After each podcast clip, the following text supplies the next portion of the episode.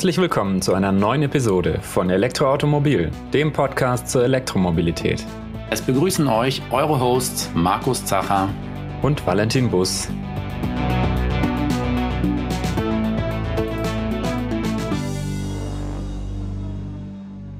Ja, zunächst möchten wir euch natürlich ein frohes neues Jahr wünschen. Das Jahr 2022 wird sicher nochmal ein sehr, sehr spannendes Jahr für die Elektromobilität. Es erwarten uns natürlich viele neue Fahrzeuge, aber auch ein beschleunigter Ausbau der Ladeinfrastruktur. Hoffentlich mit der neuen Bundesregierung jetzt nochmal mit extra viel Zug. Und das Thema Ladeinfrastruktur bzw. HPC-Ladeparks wird heute auch in der ersten Folge des Jahres unser Thema sein. Genau, und ähm, ja, da haben wir uns auch wieder hier einen Gast in die Sendung geholt. Er ist unseren LeserInnen wahrscheinlich schon bekannt und vielleicht auch dem einen oder anderen, der viel auf Twitter unterwegs ist. Und zwar ist heute bei uns hier in der Sendung Robin Engelhardt. Servus Robin, grüß dich. Servus, hallo. Ja, vielleicht kannst du einfach noch ja, ein paar Takte zu dir erzählen für diejenigen, die dich noch nicht kennen. Ich versuche es kurz zu halten. Also ich bin ähm, zur Elektromobilität gekommen vor mittlerweile acht Jahren. Bin jetzt 22, also kann sich jeder ausrechnen, wann das losging.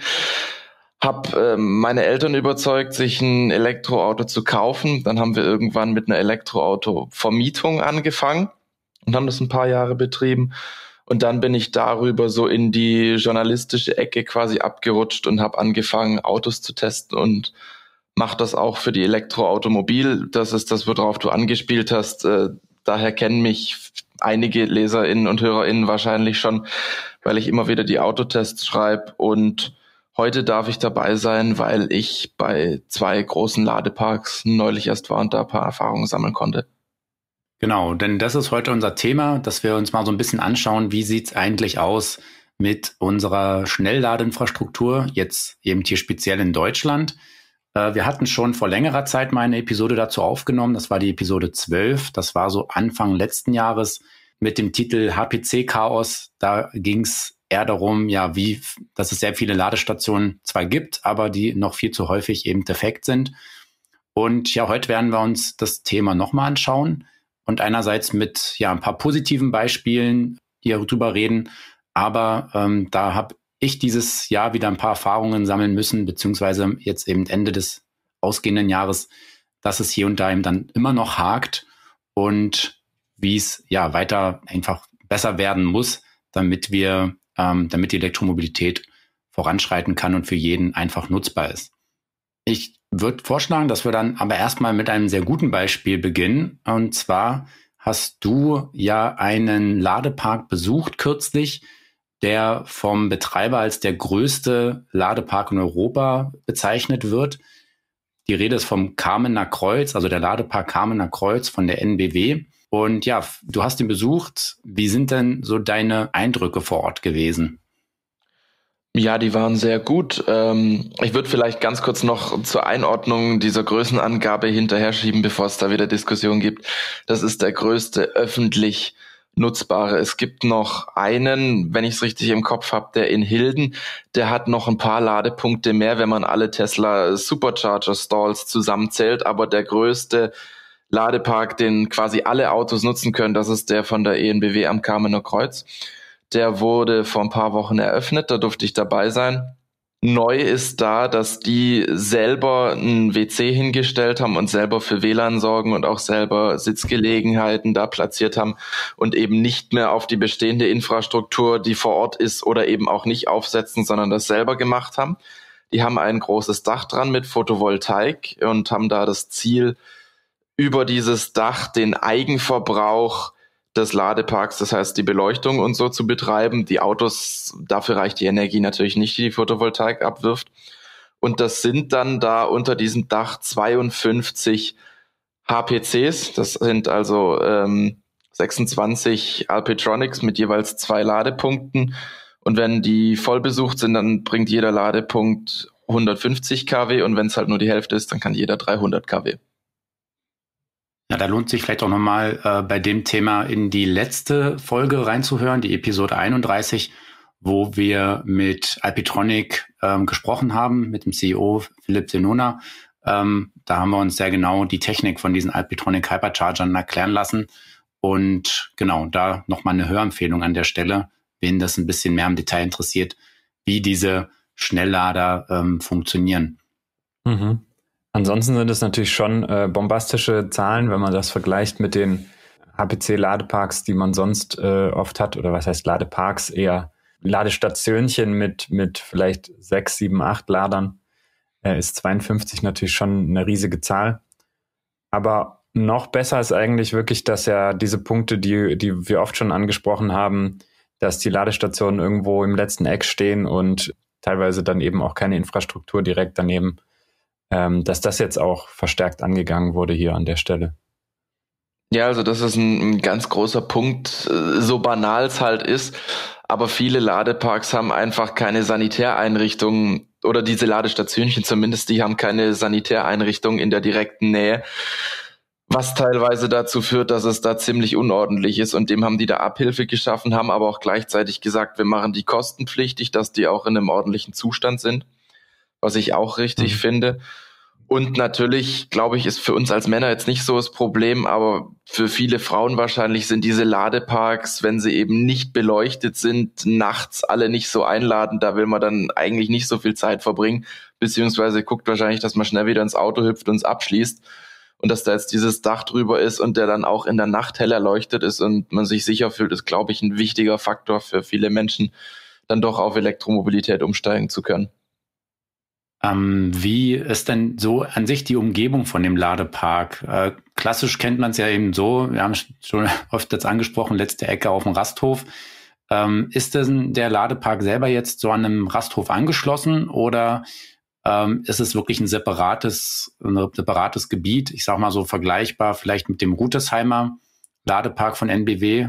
Der, der war ja auch so ein bisschen der, der erste, äh, wo die NBW ähm, dieses Konzept mit Überdachung und so weiter mhm. erprobt hat. Ja, wie ist denn dann die Lage? Wie kannst du da, kannst du die beschreiben?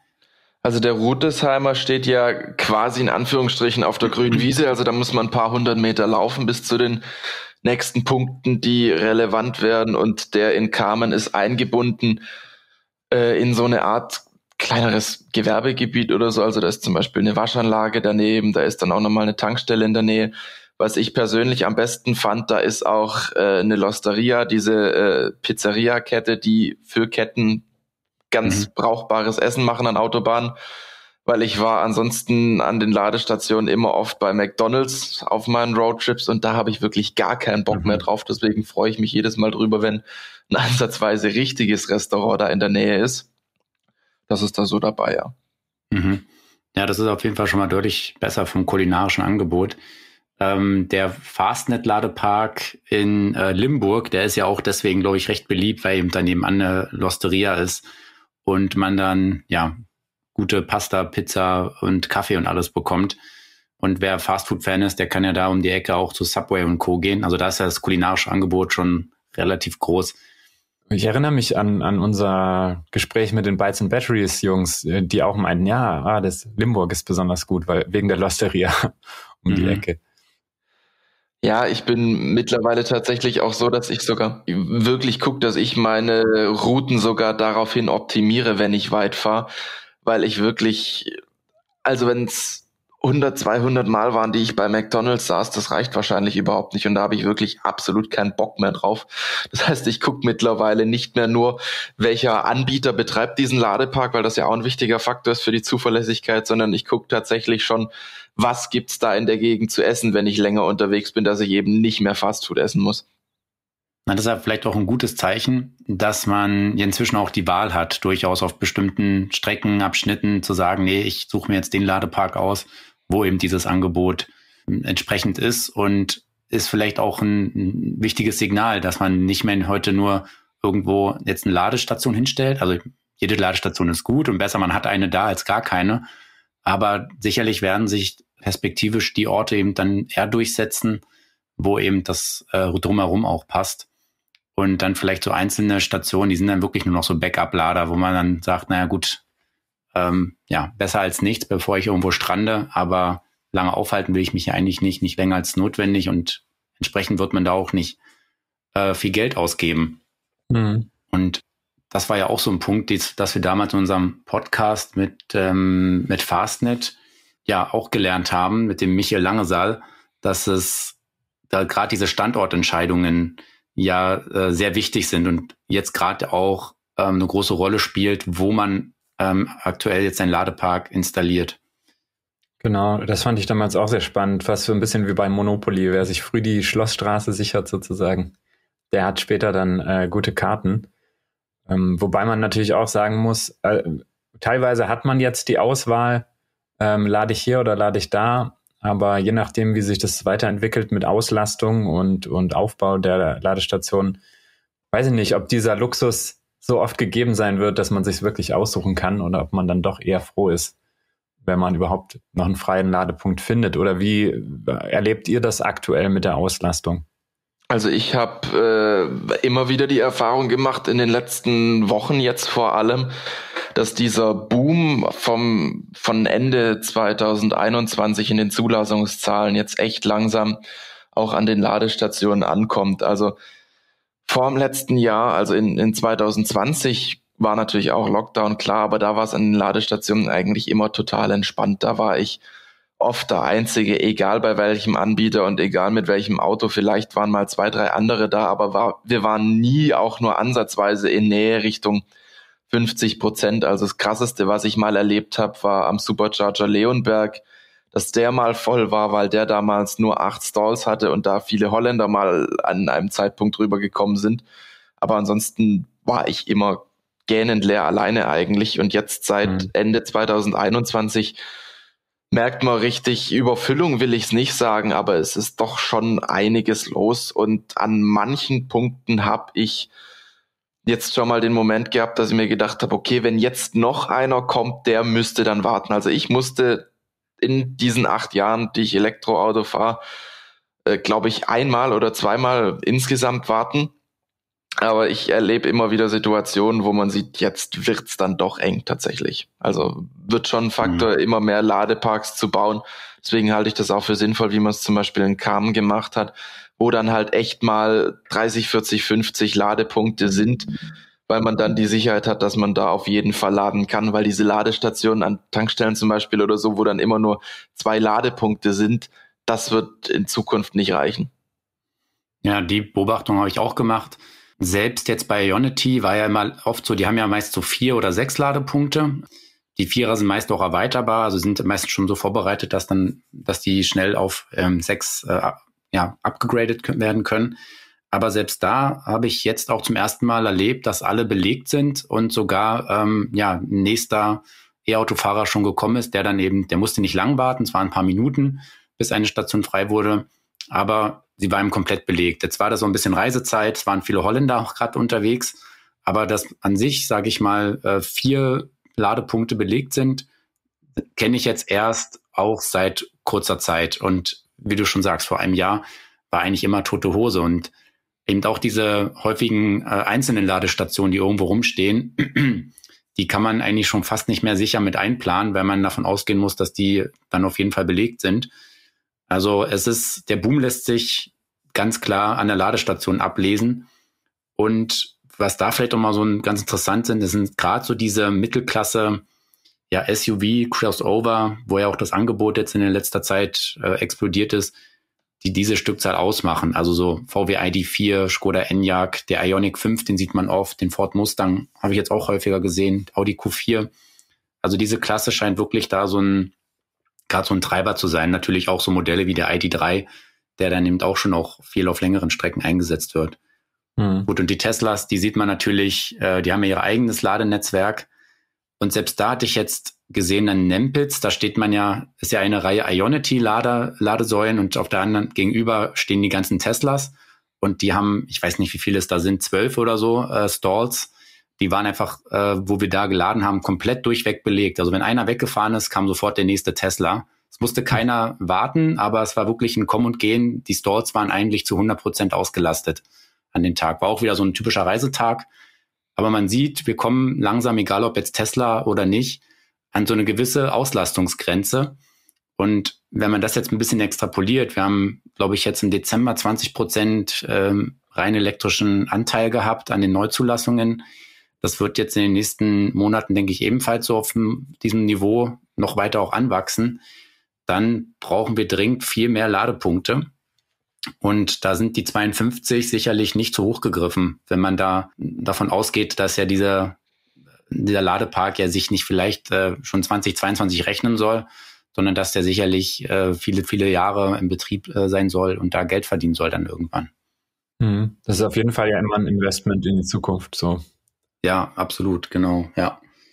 Ich glaube, dass ein wichtiger Faktor tatsächlich noch wird, äh, zumindest in den nächsten Jahren, wo die Infrastruktur noch ausgebaut werden muss, wie gut Live-Daten aus den Ladeparks in die Navis eingespeist werden, weil Tesla macht das ja zum Beispiel relativ mhm. gut, dass die direkt im Navi A anzeigen, wie voll ist der Supercharger und B, wenn einer voll ist, dass die dann auch gleich äh, versuchen, wenn man sieht, da kommt jetzt noch einer, den vielleicht zu einem anderen Supercharger umzuleiten. Das sieht man dann manchmal daran, dass man sich fragt, warum will der denn jetzt schon laden, wenn ich noch 50 Prozent im Akku habe? Aber das macht er dann manchmal gerne, weil ein anderer Ladepark halt voll ist. Ich glaube tatsächlich, das wäre ein wichtiger Punkt, dass das andere Hersteller auch schaffen, weil die bei der Infrastruktur gerade natürlich noch viel mehr Knappheit haben.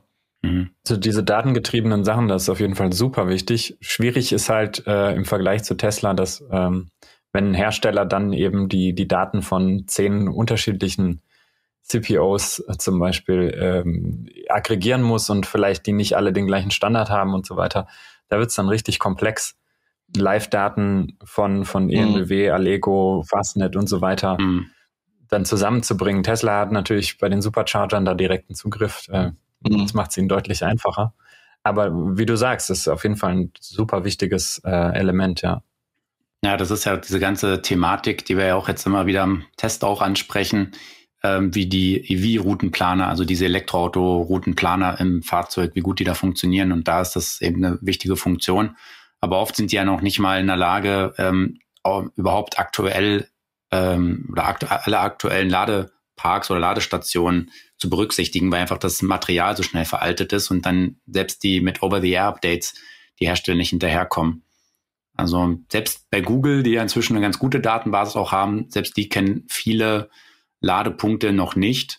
Das konnte ich jetzt bei dem Volvo XC40 äh, wieder ganz gut sehen. Der hat ja ein Google-Betriebssystem laufen und ähm, nachher guckt man ja dann doch wieder in eine Drittanbieter-App und sucht sich dann da selber die Ladepunkte raus, weil man einfach nicht 100% weiß, ob jetzt bei der Planung alle Punkte berücksichtigt werden, die es ähm, eigentlich gibt. Mhm. Okay, ähm, ja, ich denke so, diese, diese Kamener Kreuz äh, ist sicherlich auch wieder so ein, so ein Beispiel, ähm, wie stark ja die, die Ladeparkanzahl jetzt wächst oder beziehungsweise die An nicht nur die Anzahl der Ladeparks, sondern auch der Ladepunkte. Vor kurzem war ja Rutesheim schon noch beeindruckend, wo, glaube ich, vier Hypercharger stehen. Jetzt äh, mit dann acht Ladepunkten ungefähr. Jetzt haben wir 52, also 26 Hypercharger mit 52 Ladepunkten. Ähm, ja, wie stark das inzwischen nach oben getrieben wird, die Anzahl. Sicherlich wird es auch schnell einen anderen Ladepark in Europa geben, der diese 52 Ladepunkte wieder überschreitet, also der sich dann mhm. größter äh, Ladepark nennt. Aber ich glaube, das ist auch gar nicht so wichtig, wer jetzt gerade der größte ist. Wichtig ist eben, dass diese Anzahl steigt. Du hast dir aber noch einen anderen Ladepark angeschaut, der jetzt nicht unbedingt darauf ausgelegt ist, auf maximale Masse, sondern eher auf ein möglichst exklusives Ladeerlebnis. Genau, ich war, das war witzigerweise in der gleichen Woche, also die stand komplett im Zeichen von Schnellladen, war ich in Nürnberg bei Audi. Die haben einen Charging Hub eröffnet und bei denen gab's nur in Anführungsstrichen sechs Ladepunkte. Und da ging's auch nicht um Langstreckenladen, sondern die wollen damit Lademöglichkeiten anbieten für städtische Kunden. Das heißt zum Beispiel eben für die berühmten Laternenparker, weil wir ja jetzt immer mehr sehen, diese AC-Säulen am Straßenrand funktionieren nicht so wirklich, weil da fährt abends einer hin und der belegt diese Säule dann die ganze Nacht und dann kann da kein anderer mehr laden. Deswegen wird es wahrscheinlich für Laden, für Stadtbewohner mehr dahin gehen, dass die ein Tankstellen ähnliches Konzept fahren und dann einfach an, den, an so einen Ladepark gehen. Und dafür hat Audi jetzt diesen Charging Hub eröffnet. An den sechs Ladepunkten haben die jetzt äh, eine Lounge mit dabei. wo man dann reingehen kann und sich die Ladezeit vertreiben kann, wo man sich Essen hinliefern lassen kann, wo es auch Snackautomaten gibt, auch mit einigermaßen hochwertigem Angebot und halt nicht so ramsch, sage ich mal, wie es an manchen anderen Rasthöfen mhm. gibt. Einiger und äh, ähm, Chips und Snickers. Ja. und sehr bequemen Sitzgelegenheiten in der Lounge. Und da gibt es dann eben eine Trennung. Es gibt einen allgemeinen Bereich, der allen Elektrofahrern, die da laden möchten, zugänglich ist, wo man auch sitzen kann, wo es auch ein Concierge gibt, der einem im Zweifelsfall hilft, wo es eben auch wieder saubere Sanitäreinrichtungen gibt, was sehr wichtig ist. Und dann gibt's noch einen exklusiven Bereich, der bis jetzt, müssen wir mal gucken, ist nämlich auch ein Pilotprojekt, wie sich das entwickelt, aber bis jetzt ist der nur für Audi und Porsche-Kunden gedacht und da gibt's dann halt die richtig bequemen Sofas, da gibt's äh, entsprechende Sitzgelegenheiten zum Arbeiten. Da gibt's einen schönen Balkon. Das heißt, da kann man das, die Ladezeit dann wirklich angenehm verbringen. Mhm. Und was auch noch erwähnenswert ist, die haben eben weil sie das städtisch machen wollen und weil da in gewissen Gegenden nicht immer diese wahnsinnigen Stromanschlusskapazitäten verfügbar sind, haben die einen sehr großen Pufferspeicher da drin. Ich glaube über, ich meine zweieinhalb Mega, zweieinhalb Megawattstunden oder so, ich habe es nicht genau mhm. im Kopf. Äh, und die haben nur in Anführungsstrichen 200 kW Netzanschlussleistung, haben aber ein theoretisches Maximal-Output von über 900 kW. Das heißt, dieser Speicher boostert da richtig oben drauf. Mhm. Und das ist eben so gemacht, oder die haben halt gesagt, ja, die meisten Leute werden dann halt im Berufsverkehr laden, nachts werden da weniger Leute laden. Und deswegen läuft der Speicher dann in Schwachlastzeiten wieder problemlos voll. Und in den Hauptverkehrszeiten haben sie genügend Power, um die Nachfrage zu decken, ohne einen riesigen Netzanschluss zu brauchen. Fand ich sehr interessant. Und das Ganze ist auch modular aufgebaut mit so Containern. Also das ist natürlich alles schön verkleidet, aber das sind im Prinzip so containerartige äh, Module, wo sie dann neue Speicher- und Ladestationen nochmal reinschieben könnten, das schnell und flexibel noch erweitern könnten. Eins hätte ich fast noch vergessen, das schiebe ich noch hinterher. Was nämlich auch noch wichtig ist, bei diesem Ladepark hat Audi sehr auf Barrierefreiheit geachtet. Die haben Schwenkarme, die das Ladekabel einfacher machen im Handling. Das heißt, mhm. man kann das einhändig bedienen, was sehr wichtig ist für Rollstuhlfahrer, weil die ja mindestens eine Hand am Rollstuhl brauchen und dann nur noch mit einer anderen freien Hand das Kabel bedienen können. Sie haben keine Bodenschwellen. Das heißt, man kann eben zum Beispiel mit einem Rollstuhl bis ganz an die Ladestation ranfahren, um die zu bedienen. Und sie haben, weil die Lounge im ersten Stock ist, da hoch einen Treppenlift, dass da alle hochkommen. Hey, cool. Das finde ich wirklich eine super Entwicklung. Also da wird noch viel zu wenig drüber gesprochen oder auch viel zu wenig Augenmerk drauf gelegt äh, auf das Thema Barrierefreiheit. Barrierefreiheit ist ja nicht nur äh, Rollstuhlfahrer, sage ich mal. Also es geht ja nicht nur darum, dass das jetzt das Ganze zugänglich ist, auch mit dem Rollstuhl und die Displays vielleicht ein bisschen niedriger hängen, sondern Barrieren gibt es ja in, in sehr vielen Arten und Weisen. Es fängt bei der Gestaltung der, der UI an, der Displays und so weiter für Leute mit Sichteinschränkungen vielleicht. Also zum Beispiel irgendwie Rot-Grün-Blindheit, solche Themen. Also ich glaube, da wird noch viel zu wenig drüber nachgedacht, was es da alles für Barrieren geben kann und, und wie man die auch beheben kann. Ich meine, da gab es ja im Internet äh, so ein bisschen Diskussionen. Ja, ich habe ich habe Audi dafür gelobt äh, und habe gesagt, ich finde das toll, dass die das machen und dass die das da mitdenken. Und dann ist entgegnet worden, dass sowas eigentlich selbstverständlich sein müsste und deswegen muss man das nicht extra loben. Aber in dem Punkt hatten wir halt eine kleine Differenz, weil ich halt gesagt habe, Barrierefreiheit ist halt leider noch nicht selbstverständlich und auch wenn sie selbstverständlich sein sollte, kann ich trotzdem jemand loben, wenn das mitgedacht wird, wenn das überhaupt die, einer der ersten sind, die das mal machen. Und deswegen habe ich mich dafür ausgesprochen, habe gesagt, ich finde das toll. Ja. Ja, es zeigt ja eigentlich eher, dass es ja eben noch nicht selbstverständlich ist, was ja eben wirklich dann ein Problem ist. Wenn man selber nicht so betroffen ist, dann sieht man es auch gar nicht. Also dann nimmt man alles so hin. Ähm, das war ja auch die Diskussion mit diesen Anfahrschwellen, die auf dem Boden installiert sind, die natürlich ganz toll sind zum Einparken. Die gibt es ja auch häufig so ähm, in Parkhäusern, dass man eben nicht irgendwie, keine Ahnung, gegen die Wand äh, fährt beim Rückwärtsfahren oder so. Äh, und natürlich an Ladestationen sollen sie verhindern, dass man mit dem Auto gegen die Ladestation fährt. Mhm. Und das ist natürlich alles auch gut und richtig, aber natürlich, wenn man dann mit dem Rollstuhl hantieren muss oder ähm, ja anderweitig irgendwie eingeschränkt ist, ist es halt doch ein Problem, wenn man darüber nicht fahren kann mit einem Rollstuhl. Das heißt, man muss dann wahrscheinlich einen riesen Umweg nehmen, um irgendwie auf die andere Seite dieser Barriere zu kommen. Und dann ist man in dem Moment natürlich ein bisschen übers Ziel hinausgeschossen. Und das sind halt natürlich Punkte, die sieht man nicht, wenn man nicht bewusst drüber nachdenkt. Und war mir selber ehrlich gesagt auch nicht so klar. Ist auch ein Punkt, wo ich äh, zukünftig auch mal darauf achten werde, wie das so gestaltet ist. Zumindest versuche ich mich mal da rein zu versetzen. Ganz nachvollziehen können werde ich es sowieso nie, aber es sind natürlich schon so ein paar Aspekte, die man berücksichtigen kann. Eben auch, du hast genannt, das Kabelhandling. Teilweise sind die Kabel sehr, sehr steif, sehr schwer. Und es ist schon so auch teilweise schwierig, wenn man nicht perfekt an die Ladesäule rankommt, dann mhm. muss man manchmal das Kabel irgendwie so halb um, ums Auto legen mhm. oder es hängt dann so ja, man muss es so ein bisschen reinzwingen in die ähm, Ladedose. Und das ist schon manchmal so gar nicht so einfach. Und wenn ich jetzt noch überlegt, ich habe da irgendwie noch anderweitig, bin irgendwo eingeschränkt dabei, die Kabel sind teilweise auch wirklich schwer, dann ist da noch viel zu holen, das ähm, angenehmer zu gestalten, dass es wirklich ähm, ja, kinderleicht ist. Ja, also ich glaube, man muss einfach mal immer, wenn man an der Ladestation steht, mal drüber nachdenken, könnte ich das jetzt gerade mit einer Hand, weil das ist dann eben der Faktor für, für mhm. die Menschen, die im Rollstuhl sitzen. Und da, seit ich darüber so nachdenke, merke ich das bei mir selber immer wieder, wie oft ich das Kabel halt einfach mit zwei Händen nehme, weil es schwerer ist oder störrisch und weil es sich halt so besser halten lässt.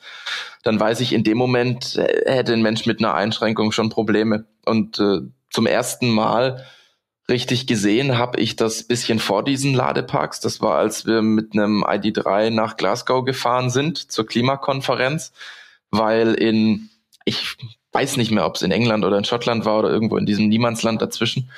Auf jeden Fall irgendwo da hatten sie Ladeplätze, die speziell für Menschen mit Behinderungen gedacht waren. Das heißt, äh, die hatten normale Ladeplätze mit den normalen Abständen und Schwellen und so, wie man sie kennt. Und dann haben sie tatsächlich noch ein paar extra Ladepunkte gehabt, die extra breit waren und mit extra markierten Sperrflächen und auch wirklich angeschrieben, äh, nur für Menschen mit körperlichen Einschränkungen. Und das habe ich da das erste Mal gesehen und in Deutschland eben bis auf diesen einen von Audi da so noch gar nicht gesehen. Und da glaube ich, da muss ich noch viel tun. Ich habe aber auch so das Gefühl, langsam kommt in die Köpfe der Leute. Mhm. Ähm, da vielleicht nochmal zwei, drei Fragen zum Charging Hub jetzt von Audi. Ähm, jetzt äh, nochmal zurück auf die, ähm, auf das Ladeerlebnis vor Ort. Ähm, ein, eins, was ich mich frage, ist der, sind da Personen vor Ort, die dann irgendwie kontrollieren, ob man jetzt Audi oder Porsche-Fahrer ist und einen dann nur in die Lounge lassen oder wie ist äh, insgesamt so dieses Zugangskonzept? Kann da jetzt einfach jeder da hinkommen und sagen, oh ja, nett, das äh, ich hole mir einfach nur ein bisschen Essen, park mein Auto da irgendwo, aber ohne zu laden, hole mir was zu essen oder wie ist das insgesamt so organisiert vor Ort? Also der, die haben da einen Concierge, das heißt, da sitzt äh, jemand an einem Schalter direkt am Eingang und guckt, wer da reinkommt. Aber da muss man wirklich dazu sagen, das ist ein Pilotprojekt. Also ich kann mir ehrlich gesagt schwer vorstellen, dass die, falls sie das tatsächlich im größeren Maßstab ausrollen, das an allzu vielen Standorten machen werden, weil das ist natürlich ein enormer Kostenfaktor, wenn da an jeder Ladestation mhm. jemand sitzt. Und eben auch für den Nachtbetrieb und auch ansonsten, falls man es ohne menschlichen Kontakt machen wollte, ist da ein kleines äh, Code-Terminal und man kriegt dann an der Ladestation, wenn der Ladevorgang läuft, das heißt, wenn da wirklich ein Auto angesteckt ist und man eine Karte hinhält, dann gibt einem die Ladestation auf ihrem Display den Code an, den Zahlencode, mit dem man oben reinkommt und kann sich dann da eben die Tür aufmachen und reinlaufen, ansonsten nicht. Und dann gibt's nochmal für diesen exklusiven Audi-Porsche-Bereich nochmal eine extra Tür mit Code. Okay, das heißt aber, die Ladesäule erkennt dann, okay, jetzt lädt hier ein Audi oder ein Porsche und zeigt dann entsprechend einen anderen Code an oder einen zweiten oder da bin ich mir ehrlich gesagt nicht mehr sicher. Da, hm.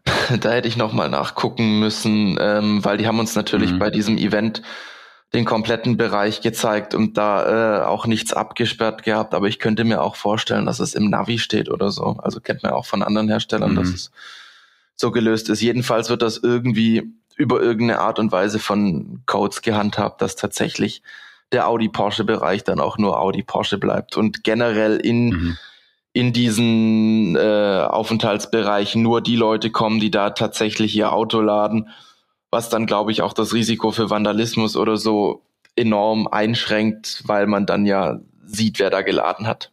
Mhm. Das ist auf jeden Fall interessant, so dieses Premium-Ladekonzept, dass man sagt, äh, man möchte da ein bisschen was drumherum bieten, eine angenehme Atmosphäre, die aber natürlich auch Geld kostet, wie du sagst, ja. Also, dass da jemand sitzt, kann man sich eigentlich nicht flächendeckend langfristig vorstellen, allein auf, aus Kostengründen.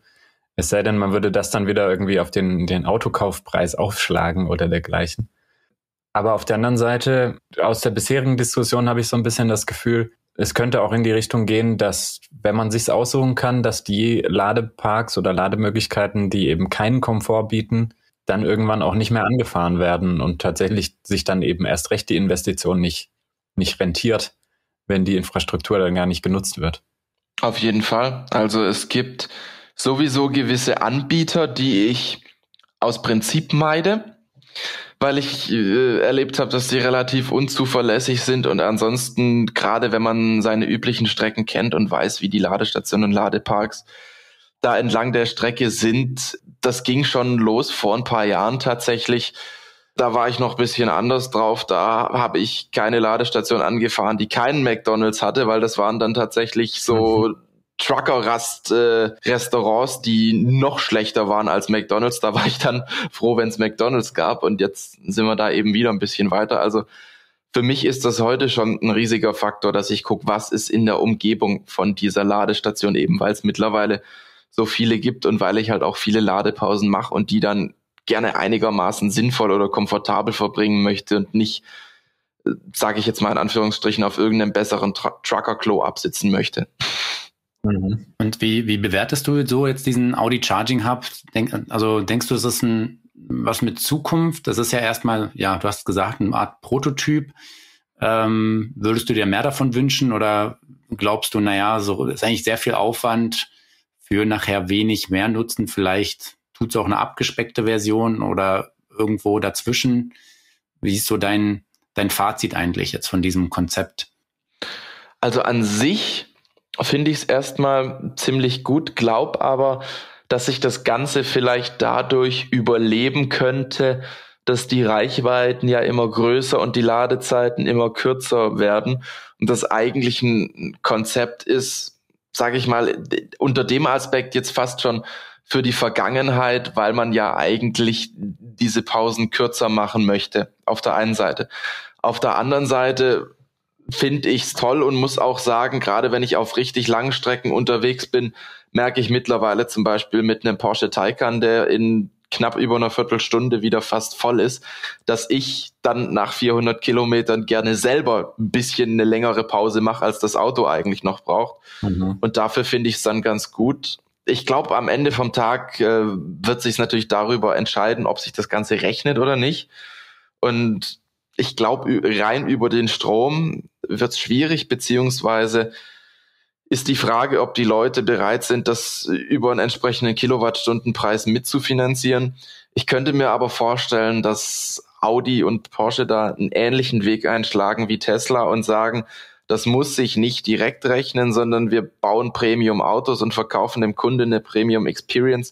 Dann bieten wir dazu auch an ein paar ausgewählten Standorten Premium-Laden an, einfach um die Leute mhm. anzuziehen. Das heißt, dass man in die Richtung eine Mischkalkulation macht und dann, mhm. glaube ich, kann das durchaus eine Zukunft haben.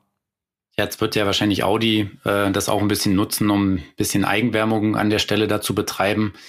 Ich meine auch irgendwas gelesen zu haben, dass man dann, das auch geplant ist, dass dann Probefahrten durchgeführt werden können und ähnliches. Also sprich, dass es so ein bisschen dann vielleicht in die Richtung geht, gleich noch ja so eine Art Verkaufs-, also eine Art Showroom zu machen. Also vielleicht nicht so klassisch Händler, sondern eben so ein Showroom, wo man ein bisschen für die Marke begeistern kann. Und das heißt, dann hat man natürlich eh gleich wieder eine ganz andere Berechnungsgrundlage für so einen Ladepark, wenn man eigentlich sagt, eigentlich ist das ja nur der, das ist nur der Grund, dass die Leute hierher kommen und wenn jetzt jemand, naja, vielleicht noch mit einem Tesla vorbeikommt, dann hat er mal die Chance, ein Audi zu fahren und dann kann er sich überlegen, ob das nächste Auto nicht vielleicht ein Audi wird. Da kann man das natürlich schon recht gut subventionieren, wenn das ja als Werbung, als Werbetool dann auch genutzt wird nachher. Ja, also in, in die Richtung finde ich das einen interessanten Gedankenansatz und dazu fällt mir ein, dass Audi so ein ähnliches Konzept auch schon mal hatte doch hatte, mhm. äh, weil die Ladestationen sind noch da, aber den, den Service drumherum haben sie wieder runtergefahren, weil 2019, da bin ich noch ein Model S gefahren und äh, da hat Audi am Flughafen einen Charging Service gehabt, am Flughafen München. Da ist man vorm Terminalbereich, also bisschen weiter draußen quasi auf der grünen Wiese in Anführungsstrichen, haben die einen Meteor hingestellt, haben die das genannt. Das heißt, das war so ein in äh, kurzer Zeit hochgezogenes kleines Gebäude, was auch oben so einen Aufenthaltsbereich hatte und so und auch ein Showroom, wo ein e-tron drin stand und da konnte man eben reinfahren. Da waren dann drunter überdachte Ladestationen. Und das Konzept war, man hat sich da vorab bei Audi in so einem Online-Tool einen Slot gebucht, ist dann mit seinem Elektroauto da hingefahren. Und es war so eine Art Valet-Service, die haben einem das Auto abgenommen und haben gesagt, sag uns, wann du mit dem Flugzeug wieder zurückkommst. Bis dahin laden wir dein Auto auf und wir shutteln dich jetzt mit einem e-tron rüber zum Terminal und holen dich, wenn du wieder kommst, mit einem e-tron wieder an dem Terminal ab. Mhm. Was eigentlich das genialste Konzept überhaupt war, weil am besten verkauft man Autos halt durch ein gutes Fahrerlebnis und das hat Audi damit den Leuten nahegebracht und die haben mir auch die ähm, Audi-Menschen da vor Ort haben wir haben ja gesagt, dass sie sehr, sehr viele Tesla-Fahrer, da hatten, die alle hochbegeistert vom e-tron waren. Also ich kann mir gut vorstellen, dass die damit hm. eine Menge Autos verkauft haben. Das ist dann eben dann so gezielte Marketingaktionen, ja, wo sich das dann auf jeden Fall gut rechnen kann. So ein Punkt, den es ja da auch noch, äh, den Audi da auch noch testen will, ist das äh, Reservieren. Kannst du da noch ein paar Sachen zu sagen, wie das grundsätzlich ablaufen soll, also dass man sich eine Ladestation vorab reservieren kann, dass man sicher sein kann, wenn ich ankomme, ähm, ich habe einen freien Ladepunkt. Ja, also als Audi-Kunde gibt's da dann ein Tool für und da sagt man, ich komme zum Zeitpunkt XY. Das Tool ist im, im Auto oder ist das dann in einer App oder ähnliches? Ähm, momentan ist es noch eine App, beziehungsweise glaube ich sogar online oder so, bin ich mir nicht mehr ganz sicher. Also auf jeden Fall nicht direkt mhm. im Auto mhm. drin. Mhm. Was natürlich entscheidend wäre, das direkt ins Auto reinzubringen, um es komfortabler zu machen, das ist ganz klar. Aber noch ist es mhm. das nicht. Ähm, und da sagt man dann eben, zu dem Zeitpunkt komme ich und an jedem Ladepunkt sind so Bügel davor, so elektrisch hochfahrende, massive Metallbügel. Und eine Viertelstunde bevor ein Auto zu diesem Ladepunkt hinkommt, der reserviert ist, fährt dann da der Bügel hoch und blockiert den Ladepunkt quasi, dass sich niemand anders mehr draufstellt. Und dann kann mit seiner App beziehungsweise online der Audi-Fahrer, der sich das gebucht hat, wenn er dann vor Ort ist, das freischalten, dann fährt der Bügel wieder runter, dann kann er drauf fahren. Und es ist nicht auf einen fixen Platz natürlich, sondern die reservieren damit nur irgendeinen von diesen sechs Ladepunkten. Da wird dann halt der genommen, der gerade frei ist. Und wenn man innerhalb von 15 Minuten ab seiner angekündigten Uhrzeit nicht kommt, dann wird der Ladepunkt wieder freigegeben, dann fährt der Bügel wieder runter. Und äh, das bringt uns mhm. schon zu dem Punkt, weswegen ich bisschen skeptisch da bin, weil wenn jemand ein No-Show macht, das heißt, jemand bucht sich den Termin einfach so auf gut Glück, weil er sagt, ich könnte vielleicht laden, dann fährt er da aber gar nicht hin. Dann fährt dieser Bügel 15 Minuten vorher hoch und 15 Minuten danach wieder runter. Das heißt, wenn es blöd läuft, wird da für eine halbe Stunde der Ladepunkt geblockt, ohne dass da tatsächlich jemand laden kann. Könnte blöd sein, weil man natürlich in der Zeit ein oder fast schon zwei andere Autos da laden könnte. Muss man sehen, wie sich das entwickelt, wie, wie die Kunden das annehmen. Vielleicht machen die es natürlich auch alle total verantwortungsbewusst, aber ich habe so meine Erfahrung, dass auch bei Elektrofahrern halt immer mehr Leute unterwegs sind, die relativ egoistisch sind und dann sagen, ich buche mir jetzt mhm. einfach mal jeden Freitag, wenn ich ins Wochenende fahre, auf jeden Fall diesen Termin da und dann ist da die Ladesäule geblockt. Finde ich ein bisschen schwierig und glaube ich auch, ist wahrscheinlich ein, ein bisschen zu kompliziert, sondern der einfachere Weg ist wahrscheinlich, so wie wir es alle in der Praxis immer wieder merken, dann wartet man halt im Zweifelsfall die fünf Minuten und dann fährt sowieso schon irgendjemand weg. Beziehungsweise wenn mehr Bedarf ist, dann baut man halt mehr Säulen hin. Ich glaube, das ist der, zielführendere Weg als eine Reservierungslösung. Mhm. Aber ich finde es interessant, das mal auszuprobieren. Vielleicht liege ich auch komplett falsch und finde es gut, dass Audi das ausprobiert. Ich denke, diese Reservierungslösung, die adressierst halt ein Bedürfnis der, der Leute, dass sie sagen, ich will aber ganz sicher sein, dass ich laden kann. Also dieses Thema Reichweitenangst hatten wir auch schon mal besprochen, äh, ist ja eigentlich viel mehr eine Infrastrukturangst. Also so nach dem Motto, wenn ich dann laden muss, dass dann gerade das nicht möglich ist. Und diese Angst sozusagen zu, zu nehmen oder so, das wird damit adressiert. Aber ich finde es auch schwierig, weil entweder man, man erhebt dann halt wirklich eine Reservierungsgebühr, dass die Leute das nicht so pro forma pauschal machen, ohne dass sie es wirklich brauchen. Aber dann hat man halt auch wieder, ich sag mal, eine, eine Bevorteilung von Leuten, die sich halt leisten können. Das ist auch nicht, auch nicht unbedingt das Beste. Also ich finde das Reservieren tatsächlich ein schwieriges Thema. Und wenn es so ist, wie du sagst, ja, dass man im Zweifelsfall halt dann nur fünf Minuten warten muss oder zehn und dann wird eh was frei, dann braucht man das eigentlich auch nicht. Ja, ich finde auch, man muss sich vielleicht für gute Vergleiche immer mal wieder angucken, wie es bei Verbrennern gerade ist. Und da ist es ja auch an keiner Tankstelle so, dass ich mir eine Zapfsäule reservieren kann. Und da kommt's zu Stoßzeiten oder im, am schlimmsten in den Ferien auch gerne mal vor, dass man da dann tatsächlich eine Weile steht und mhm. nicht ran kann und sein Auto nicht tanken kann und trotzdem fahren die Leute alle Verbrenner. Also ich glaube, so ein paar Sachen renken sich auch irgendwann ein und so ein paar Ängste sind halt da, aber sind gewisserweise unbegründet und müssen dann nicht unbedingt mit irgendeiner Lösung adressiert werden, sondern das gibt sich, wenn die Leute ihre praktischen Erfahrungen damit machen. Ja, ist richtig. Die, die müssen vielleicht nur zu Beginn sozusagen äh, adressiert werden, die Ängste. Und sobald die Leute dann wissen, wie der Hase läuft, ist es dann eigentlich egal. Aber zumindest mal interessant, dass es jetzt wirklich mal in der Praxis ausprobiert wird, weil ich glaube, dieses Reservierungsthema, das ist auch schon so alt wie die Elektromobilität an sich. Da wurde auch schon vor vielen Jahren drüber diskutiert, dass man ja Ladestationen reservieren könnte, aber es wurde halt nie großartig in der Praxis umgesetzt. Und ja, gut, das wird sicherlich ein Punkt sein, den Audi jetzt an diesem Charging Hub mal ausprobiert und guckt, wie funktioniert's und dann mal schauen, ähm, wie sich es in der Zukunft dann entwickelt. Hat denn Audi auch gesagt, ob sie mehr von diesen ähm, Hubs planen oder ist das jetzt einfach mal so ein, so ein Showcase und der reicht erstmal? Also das ist jetzt tatsächlich der Pilot. Das ist ganz bewusst als Pilotprojekt angesetzt. Da ist aber schon viel Aufwand dahinter und da auch wirklich viel Hirnschmalz mit dieser modularen Bauweise, weil die auch darauf geachtet haben, dass man nicht wirklich viel Infrastruktur vor Ort braucht und eben auch nicht so wahnsinnig viel elektrische Leistung und da relativ schnell diese Würfel hinsetzen kann, in denen dann die Launches sind und die Ladepunkte. Mhm. Das heißt, die gucken jetzt erstmal, wie sich diese Pilotphase entwickelt, aber es ist schon so gedacht, wenn das gut angenommen wird, dass man dann auch mehr machen könnte. Aber was genau und wie viel und wo und wann, da sagen die natürlich jetzt noch nichts, sondern da mhm. wird jetzt erstmal die Resonanz beim ersten Projekt abgewartet. Mhm.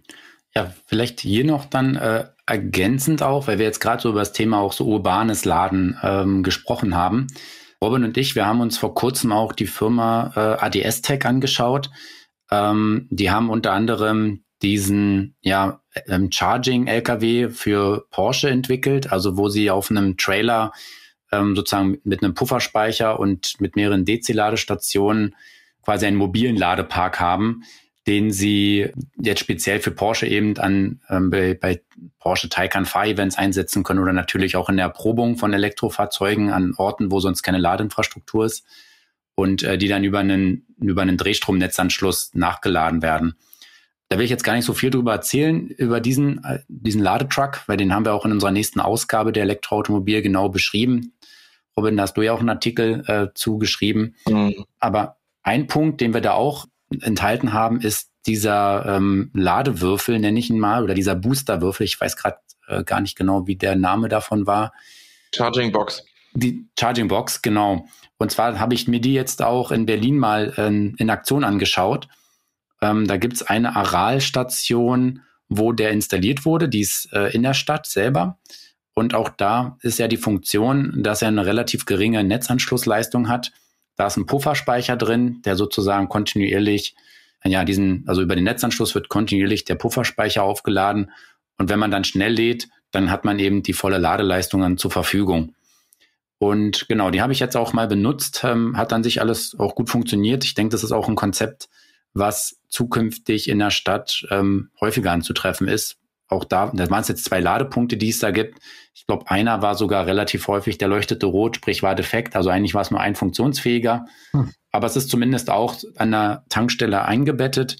Und ich kann mir vorstellen, dass das auch ein Konzept ist, was eben ja häufiger als in den Städten anzutreffen ist, dass einfach viele Tankstellen sich so ein so einen Mini-Ladepark mit zwei oder vier Ladepunkten installieren und um die Anschlusskosten gering zu halten, dann eben so einen Booster dazwischen schalten. Ja, du hast jetzt gerade das schon gesagt, was ich gerade noch einwerfen wollte, äh, beziehungsweise noch kurz ansprechen will, weil sich jetzt viele fragen werden, kann sich das denn überhaupt rechnen, wenn Ladestationen sowieso schon teuer sind, dann an jede Ladestation noch einen Akkuspeicher hinzustellen? Das wird dann eben dadurch interessant, dass man sich die Netzanschlusskosten spart. Das heißt, das ist natürlich nichts für Ladeparks, wo 24-7 Vollgas geladen wird, weil in irgendeiner Zeit muss dieser Speicher sich auch wieder füllen. Aber eben gerade in der Stadt eben an solchen Tankstellen, die nicht an der Autobahn sind, sondern wo dann eben Leute gerne im Berufsverkehr oder so kommen. Das heißt, wo dieser Speicher nachts Zeit hat, wieder voll zu werden, da kann man sich dann einen Netzanschluss sparen und der kostet auch gerade mit den hohen Leistungen dann wahnsinnig viel Geld und dann hält sich das fast schon die Waage oder ist sogar billiger, diese Pufferspeicherladepunkte zu verwenden als konventionelle mit Netzausbau. Mhm. Und vor allem auch schneller, weil eben diese Anschlüsse, diese ja. Netzanschlüsse zu organisieren, da ist auch viel Verwaltungsakt dahinter und bauliche Maßnahmen, das ist dann deutlich langfristiger. So lässt sich das halt deutlich schneller umsetzen. Mhm. Und es ist ja auch insgesamt für unser Stromnetz in Deutschland förderlich, wenn wir, ich sag mal, ein bisschen gepufferte Nachfrage haben. Das heißt, wenn das nicht so hoch und runter fährt, die, die Nachfrage, sondern da, wo so ohnehin wenig äh, Energie abgenommen wird, sozusagen, dann die Batterien eben geladen werden können. Letztendlich die Ladestationen, die 24-7 ausgelastet sind, die habe ich noch nicht, äh, sehe ich noch nicht. Also mhm. es wird immer Niederlastzeiten geben, irgendwann nachts. Genau, ja, definitiv. Ja, ich möchte jetzt vielleicht an der Stelle nochmal auch auf zwei äh, neue Ladeparkkonzepte kommen. Wir haben jetzt ja schon ja die NBW erwähnt, die jetzt auch eben Richtung überdachte Ladestation geht. Fastnet macht das auch schon sehr lange, dass sie ihre Ladestation überdachen. Teilweise ist auch mehr so eine Art Design, damit man sie eben von der Ferne sieht. Und ähm, hier hat sich jetzt auch E.ON angeschlossen, dass sie ein bisschen weg davon gehen, eine einzelne Säule irgendwo hinzustellen. Sie haben jetzt in Frankenwald Ost ähm, einen kleinen Ladepark in Betrieb genommen, der eben auch so überdacht ist. Das Dach ist jetzt ja ähnlich wie bei Fastnet nicht so, hat nicht so komplett nur die Funktion des äh, Regenschutzes.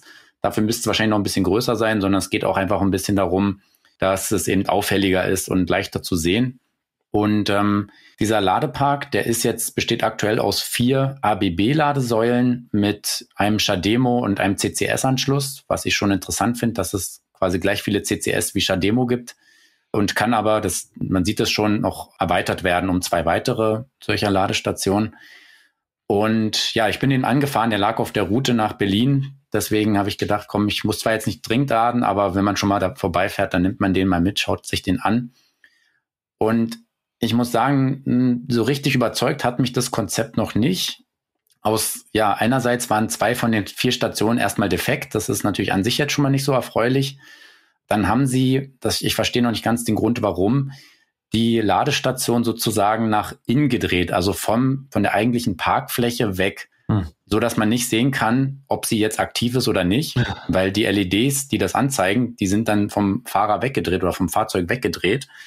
Und man muss eben dadurch auch sozusagen einmal um die Ladesäule rumlaufen um sie freizuschalten und kann dann dadurch auch nicht aus dem Auto zum Beispiel sehen, ob da irgendwelche Meldungen erscheinen. Das ist mir nicht ganz klar, wozu das gut ist. Und da auch wieder, wir haben vorhin das Thema Barrierefreiheit angesprochen. Ich glaube, für einen Rollstuhlfahrer wird es schon schwierig, zwischen diese Ladestationen rein zu manövrieren. Da ist eigentlich relativ wenig Platz. Und ja, die, die stehen zu nah beieinander, als dass man da eigentlich vernünftig mit einem Rollstuhl da reinfahren könnte.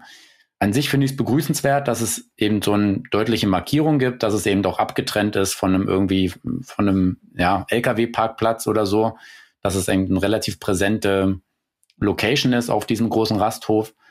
Aber so dieses Thema Barrierefreiheit, Bedienkomfort meines Erachtens noch nicht ganz ideal ist. Wir werden im Anschluss auch natürlich wieder in den Shownotes dann ein Bild posten, dass ihr euch das nochmal anschauen könnt, wie das genau dann aussieht. Dann ist es ein bisschen einfacher nachzuvollziehen. Was ich eben auch noch überraschend fand, waren dann eben, dass es viermal Chademo gibt. Das ist ja eigentlich ein Schnellladestecker, der jetzt in Europa wirklich ausstirbt. Mhm. Eigentlich könnte man sich die Kosten für diese Kabel sparen. Es würde wahrscheinlich reichen, wenn ein, eine Ladesäule Chademo hätte oder vielleicht zwei.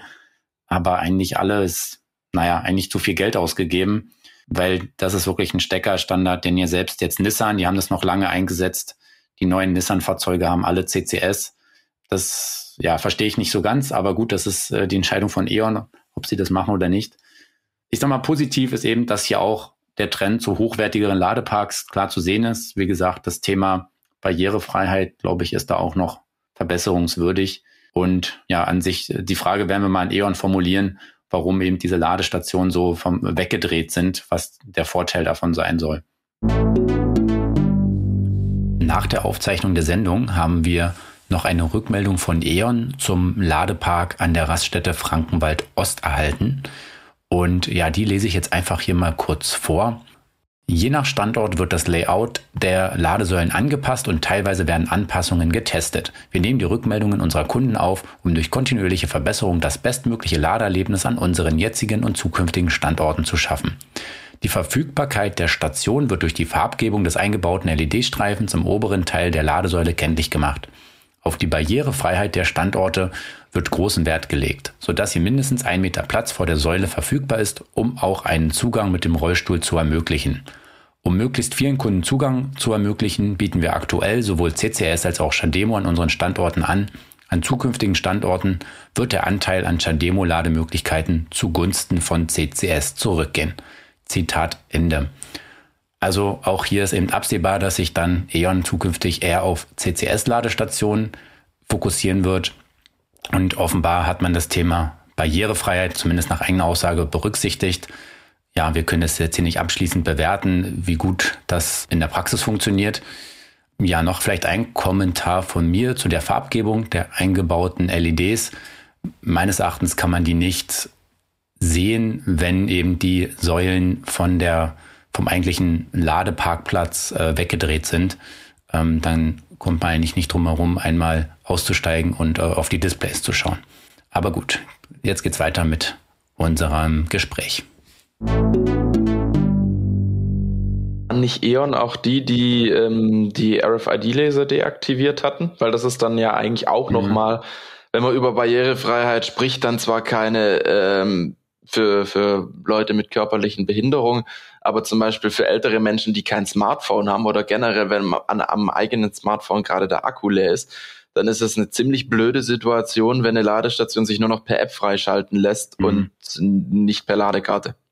Ja, ich bin da, also bei denen war es jetzt nicht der Fall. Man konnte die per RFID freischalten. Mhm. Also ich selber bin ehrlich gesagt Fan von RFID-Karten, weil es eigentlich am schnellsten ja. geht.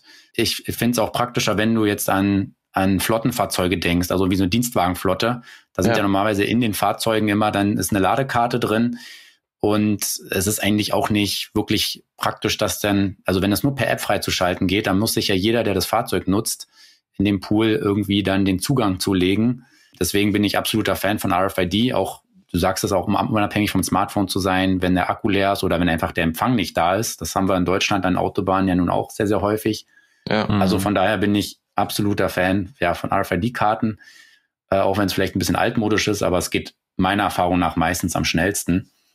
Das Erlebnis hatte ich jetzt auch an einem alten Triple Charger. Der wollte sich auch nicht per RFID freischalten lassen. Dann habe ich es mit der App probiert, ging auch nicht. Und am Ende muss man dann wieder an die Hotline ran und äh, die schaltet es einen dann frei, wenn es geht. Aber das sind so Situationen, die eigentlich nicht mehr auftreten dürfen wo ja die CPOs, also die Ladesäulenbetreiber, unbedingt darauf achten müssen, dass die Ladeinfrastruktur da sauber funktioniert. Ja, noch vielleicht ein, möchte ich noch ein anderes Beispiel hier erläutern, ähm, was ich mir auch angeschaut habe, war von Total, also Total Energies heißen die ja neuerdings. Die starten jetzt auch in den, ja, als Ladeinfrastrukturanbieter. Und äh, da habe ich mir auch einen Ladepark äh, mit auf in meine Ladeplanung mit reingenommen. Und der war vom Konzept ganz interessant. Also ist an der Tankstelle angeschlossen. Man fährt von der Autobahn ab. Das heißt, er ist aus beiden Richtungen sozusagen zu erreichen, aus beiden Fahrrichtungen. Und da hat man die Ladestation dahingestellt, wo sonst auch ähm, Reifenluftdruckmessung hier ist und Staubsauger und diese ganzen mhm. ja, peripheren Angebote, die es so an Tankstellen gibt. Das Ganze wurde überdacht, also auch mit einem relativ großen Dach, so dass man wirklich auch im Trockenen steht. Es sind dann quasi vier Parkplätze, an denen an der Stirnseite so ein, in dem Fall waren es auch ABB-Lader mit äh, Chademo und CCS auch wieder angeboten wurden. Und ähm, ja, man muss allerdings dann, wenn man da ankommt, damit rechnen, dass dann natürlich auch mal ein Verbrenner parkt, der jetzt gerade mal Luftdruck prüft oder sein Auto äh, aussaugt oder ähnliches. Das ist natürlich selber, wenn man das lädt, praktisch, dann kann man nämlich diese Tätigkeiten machen während des Ladevorgangs, ja, spart sich dadurch Zeit. Aber es ist natürlich auch mal so, dass dann vielleicht jemand da mal zehn Minuten Staubsaugt oder irgendwas. Ja, was an dem, bei dem Ladepark grundsätzlich noch optimierungsbedürftig ist, ist, dass der eigentliche Sinn des Ladens nicht funktioniert, weil alle vier Ladesäulen defekt waren oder nicht der Ladevorgang gestartet werden konnte. Also insofern ist es dann noch ein bisschen müßig. Da muss total noch deutlich nachbessern. Mhm. Zumal eben dann auch ähm, das Google Navi diesen Lade Park mit eingerechnet hatte. Und das war dann mal wieder so dieses typische, du verlässt dich drauf, eine von vier Säulen wird ja wohl funktionieren. Okay, dann funktioniert keine, man hat einen niedrigen SOC, muss sich zum nächsten Triple Charger schleppen und dann dauert natürlich auch der Ladevorgang anschließend viel länger, als man es geplant hat. Das sind natürlich einfach Erlebnisse, die wir heute nicht mehr haben dürfen. Aber um vielleicht mal auf diesen äh, Ladepark zurückzukommen, ähm, ja, wie haltet ihr dieses Konzept, wenn man nebenan Staubsaugen kann und ähm, oder gleichzeitig Staubsaugen kann, Luftdruck prüfen und so weiter und das aber im Gegenzug sich mit den mit Verbrennerfahrzeugen eben auch teilen muss? Ich halt äh, aus den Gründen, die du gerade aufgezählt hast, relativ wenig davon, weil's, weil Konflikte einfach vorprogrammiert sind und auch wenn es, selbst wenn wir jetzt irgendwann mal nur noch Elektroautos haben werden, ist es ja trotzdem blöd, weil es immer wieder Leute gibt, die einfach nur schnell Luft nachfüllen wollen bei ihren Reifen. Dann steht da einer und lädt und du kommst mit dem Schlauch nicht ran halte ich wenig von. Was ich glaube, was zielführender sein kann, was ganz schön ist im Ladepark äh, am Kreuz Hilden beim Bäcker Schüren. Die haben so tragbare kleine Staubsaugerchen und Luftdruckgeräte.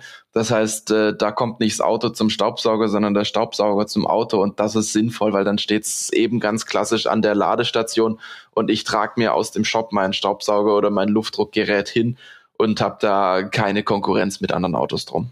Mhm. Ja, ganz genau. Also sehe ich absolut genauso. Mir ist das auch schon passiert, in, in Sindelfingen an, der Shell, an einer Shell-Tankstelle gibt's eine, eine Ladesäule. Und die ist auch da so in der Ecke angebracht, wo Luftdruck und solche Sachen sind, beziehungsweise die Waschanlage. Und dann war da irgendwie von den zwei Plätzen der eine belegt mit einem ladenden Fahrzeug und der andere halt mit einem geparkten. Und dann ähm, habe ich irgendwie noch versucht, vor dem geparkten Auto so mich hinzustellen, dass das Ladekabel noch von der Säule bis zum Auto reicht stand aber dann vor der Waschanlage. Also äh, letzten Endes bin ich dann wieder weggefahren. Das war mir dann zu doof, weil da kam dann jemand, der waschen wollte und ja, kein gutes Konzept. Mhm. Ja, an sich, wie gesagt, ich fand das an sich eigentlich gut, dass man das parallel machen kann. Ich hatte es jetzt auch schon mal vorher auch schon mal in Österreich gesehen, dass man halt ähm, an der Ladesäule einen Staubsauger hat, einen fest installierten. Aber vielleicht ist dann auch da die Lösung entweder durch portablen Geräte oder dann einfach eben keine Ahnung, wenn ich sechs Parkplätze habe, wo man Staubsaugen kann und einer davon ist an der Ladesäule, dann ähm, und der ist dann vielleicht auch nur für E-Autofahrer, dann wäre es vielleicht was, was funktionieren kann. Also wenn wenn es genug Ausweichmöglichkeiten gibt. Und man will ja auch mit dem E-Auto nicht immer nur laden, sondern manchmal will man ja auch einfach nur Staubsaugen und äh, braucht den, den Ladeservice an der Stelle gar nicht. Also ich glaube auch an sich, dass diese Idee, äh, Gold richtig ist und für die Ladeparkbetreiber auch langfristig interessant werden kann, um zusätzliches Geld zu verdienen, weil man im Verhältnis für die eingesetzte Energie bei so einem Staubsauger ja viel mehr Geld reinwirft als bei einer Ladestation. Mhm. Weil da wirft man ja, glaube alle Minute oder so oder alle zwei Minuten mhm. wirft man Euro rein. Das ist ein sehr interessantes Zusatzgeschäft und könnte ich mir durchaus vorstellen, dass das gerade in so großen Ladeparks dann mehr kommt und eine zusätzliche Einnahmequelle öffnet. Hm. Ja, da ist dann eigentlich nur noch, ähm, ja, was da eben auch die Kosten verursacht, das ist ja auch ein Punkt, der bei den Ladestationen durchaus immer zum Tragen kommt, dass ja an sich nicht die Energiemenge die ist, die jetzt die Hauptkosten sind, sondern dann die Infrastruktur selber. Also sprich, der Staubsauger selber ist, ähm, der muss halt auch gewartet werden, da müssen die Schläuche getauscht werden und so weiter. Das sind dann eher die höheren Kosten. Oder eben bei einer Ladestation dann auch die Ladekabel, wenn die kaputt gehen, das ist dann richtig teuer. Das sind dann eher, eher die höheren Investitionen, die dann eigentlich auch eingerechnet werden müssen, weil ich eigentlich weiß, okay, nach so und so viel Steckzyklen und nach so und so viel Benutzungsdauer muss ich so ein Ladekabel mal austauschen. Die Kosten werden alle umgelegt, neben der reinen Ladeinfrastruktur selber, die natürlich auch sehr, sehr teuer ist, um einiges teurer als der, ähm, der häusliche Drehstromanschluss, wo ich meine Wallbox ranhänge. Daher kommen natürlich auch immer die höheren Kosten beim Strom da zustande weil die eben entsprechend umgelegt werden müssen. Ja. Ja. mir, mir fällt gerade noch was ein, wenn, wenn wir noch mhm. Zeit haben, weil du vorher über die verschiedenen Anbieter gesprochen hast und da über Total und E.ON und so. Da ist mir noch was in den Kopf gekommen. Ich wollte nämlich noch sagen, ich glaube, dass wir noch einen ordentlichen Verdrängungswettbewerb in Europa, aber ganz besonders wahrscheinlich auch in Deutschland mit der Vielfalt, die wir hier gerade haben, an Anbietern erleben werden und dass manche einfach wegkannibalisiert werden und sobald gewisse Netze dicht genug sind, die Leute tatsächlich einen Bogen um gewisse qualitativ niedriger niedriger angesiedelte Anbieter machen werden. Also ich selber habe mittlerweile zwei, eigentlich drei, ja so drei Anbieter, zu denen ich noch hinfahre und alle anderen fahre ich echt aus Prinzip, wenn es irgendwie geht, gar nicht mehr an, weil ich mit manchen so dermaßen negative Erfahrungen gemacht habe, dass ich es gar nicht mehr probiere. Ich rufe auch keine Hotlines mehr an, das tue ich mir ehrlich gesagt nicht mehr an, sondern wenn, dann fahre ich wohin, wo ich weiß, es funktioniert und dann muss ich keine Hotline anrufen. Hm. Ja, also ich denke genau, dieses Service-Thema, das wird eine große Rolle spielen zukünftig. Ähm, ich glaube, dieser Lerneffekt setzt sehr schnell ein, auch bei Neulingen, sage ich mal, wenn man da das ist ja so ein bisschen der Super-GAU. Man hat sich jetzt gerade das E-Auto geholt dann äh, macht man, wagt man sich auf die erste große Tour und äh, dann geht's gleich mit solchen Problemen los. Das ist ja halt auch immer ein Bärendienst an der E-Mobilität an sich. Ja, also ich glaube, schneller kann man Leute dann auch nicht frustrieren, wenn man dann denkt, na toll, jetzt wenn wir hier, wenn wir mit dem Verbrenner gefahren, wenn wir durchgerauscht, jetzt hätten, jetzt stehen wir ja in so einer blöden Ladesäule, die geht nicht und wir haben nicht mehr viel Reichweite und dann ist halt auch die Urlaubsfahrt gleich so ein bisschen ja negativ vorbehaftet und Mhm. Das lernt man halt sehr schnell, was funktioniert, was funktioniert nicht. Und ähm, gut, jetzt wird deswegen nicht jemand gleich sein E-Auto verkaufen, weil er einmal ein schlechtes Laderlebnis hatte. Aber es, es hat natürlich eine gewisse Signalwirkung.